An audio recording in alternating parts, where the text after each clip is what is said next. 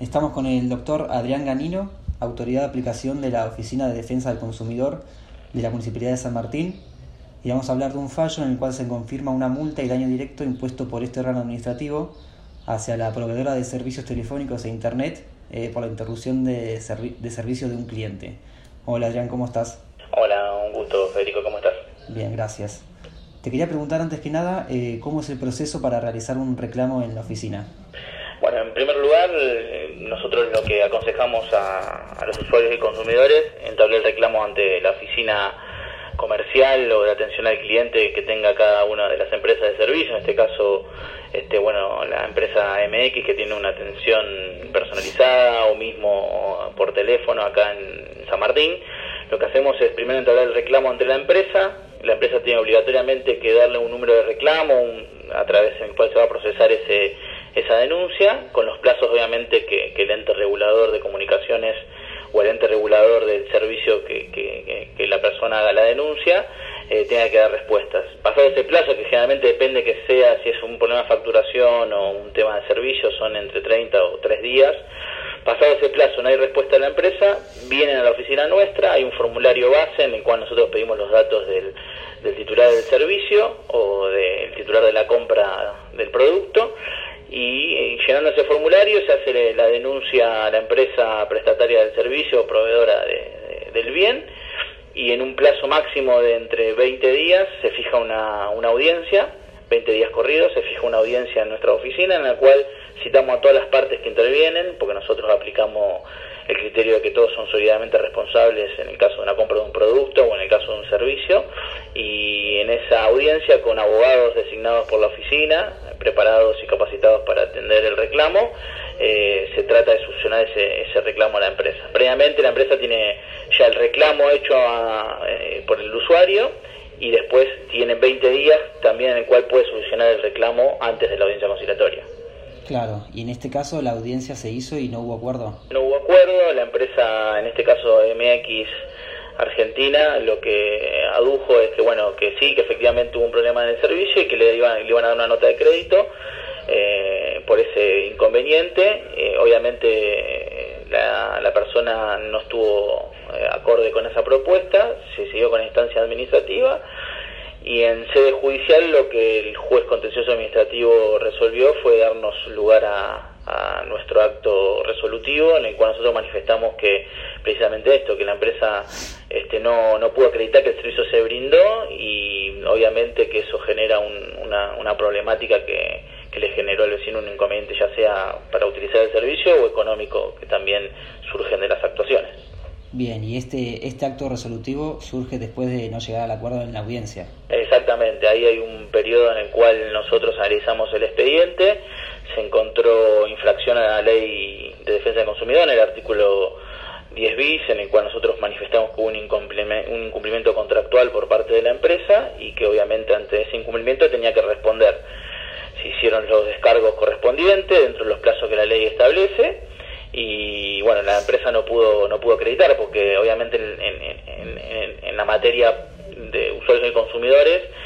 la prueba es dinámica y lo que nosotros pusimos fue en cabeza de la empresa que tiene que acreditar precisamente los dichos de,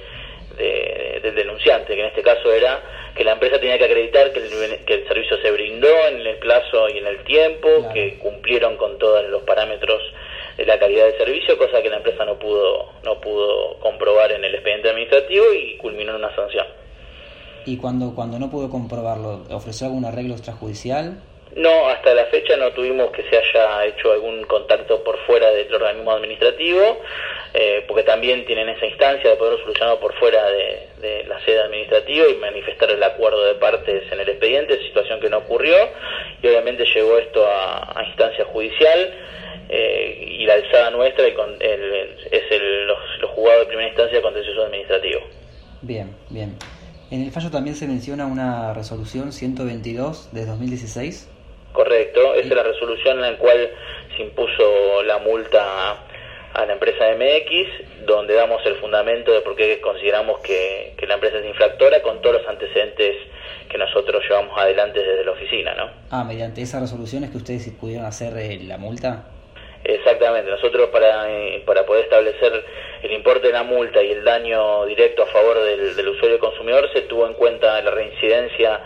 de la firma en este tipo de infracciones. Nosotros tenemos un listado que llevamos eh, mes a mes y anualmente en el cual registramos eh, cantidades de sanciones de cada empresa y forma parte de nuestro informe en el momento de imponer la sanción la reincidencia. Y al mismo tiempo para establecer el parámetro de una imposición de un daño directo o el resarcimiento a un usuario por la falta de prestaciones de servicios se tiene en cuenta también el, el, daño que se produjo, ¿no? Nosotros ahí tuvimos en cuenta el, el abono que pagaba el, vecino y el tiempo que estuvo sin servicio, más todo el proceso que llevó adelante también el vecino en, entablar estas, esta denuncia en nuestra oficina, ¿no? Por eso también nosotros lo tenemos en cuenta en el momento de, de resarcir un daño. Claro, esos puntos se tienen en cuenta para conformar el monto de la multa, digamos. Exactamente, ahí pusimos una multa de 20 mil pesos por infracción al, al artículo 10 b de la 24240 y al mismo tiempo establecimos un daño directo a favor del vecino de 2.500 pesos, que obviamente esto quedó firme y, ya la empresa se puso en contacto con el vecino para, para abonarle ese, esa sanción y obviamente para abonarnos el concepto de multa también al, municipio. Bien, y en cuanto al contacto con este vecino, ¿tuvo, ¿tuvo alguna respuesta? ¿Se quedó conforme con el accionar municipal? Sí, sí, obviamente lo que el, vecino, y en esto, bueno, también es un tema de, modificación legislativa a, futuro que, que, la idea es empezar a, trabajarla, es la imposición del daño directo y en, en materia de intereses por, por llevar un proceso adelante que, que no se resolvió en un plazo este, que establece el, el, organismo de control, ¿no? Si vos tenés 72 horas para resolver o 30 días para discutir una facturación y, en ese plazo eh, vos tuviste que entablar también un reclamo administrativo que te llevó unos cuatro o seis meses, depende del caso concreto, y la sanción que, que, es por daño directo es ese daño concreto sin, sin aplicación de intereses porque la ley no, lo, no nos los da. Eh, bueno, entonces ahí la discusión con, con el vecino por ahí se entabla en ese aspecto, ¿no? De bueno, y todo el tiempo que yo estuve sin servicio, eh, todos esos intereses, ¿quién, ¿quién me los va a pagar? ¿no? Bueno, esas son las discusiones que, que hay que plantear a, través de una reforma legislativa, que, es el, próximo avance que vamos a, estar discutiendo, me imagino, en próximos congresos y, jornadas que se vayan realizando en materia de usuarios y consumidores. Sí, y usted como, como autoridad de, aplicación, ¿por qué considera este fallo así tan importante para el consumidor, no?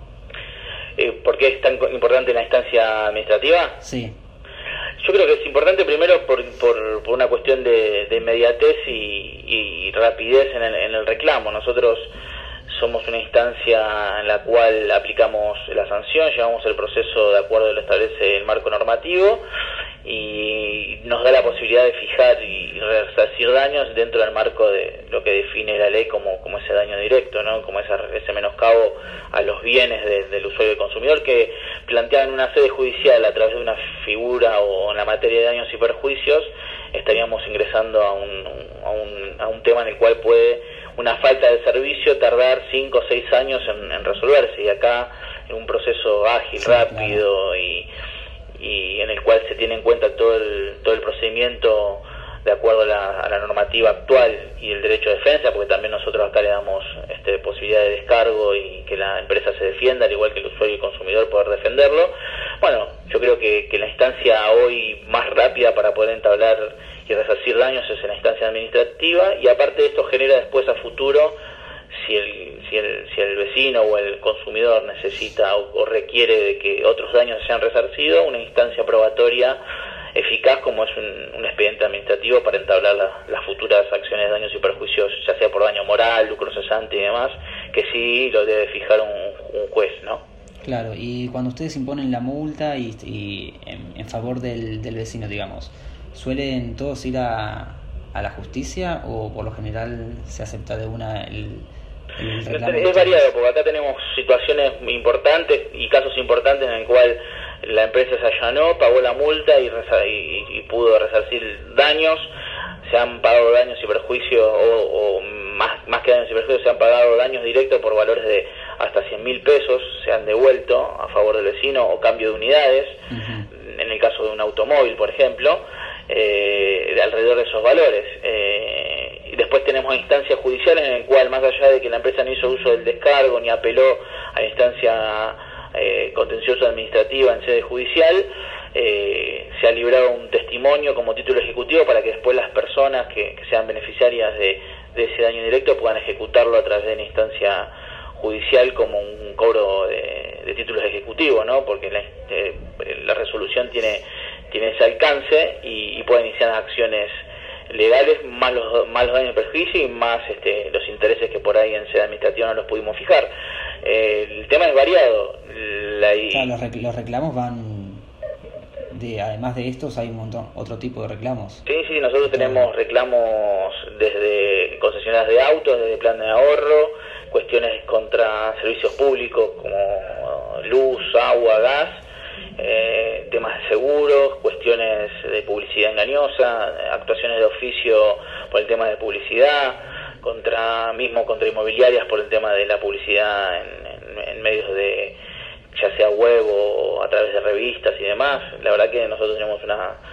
una, una, amplia gama de, facultades y obviamente intervenimos en, en, todas las contrataciones comerciales, mismo a través de páginas de internet y demás de compra y venta. Bueno, buenísimo. Te agradezco mucho la comunicación, Adrián. No, por favor, Federico, un gusto y buena disposición para seguir trabajando y defender los intereses de los consumidores, ¿no? Dale, dale, estamos en contacto. Dale, gracias, Federico. Gracias un abrazo. Chao, chao.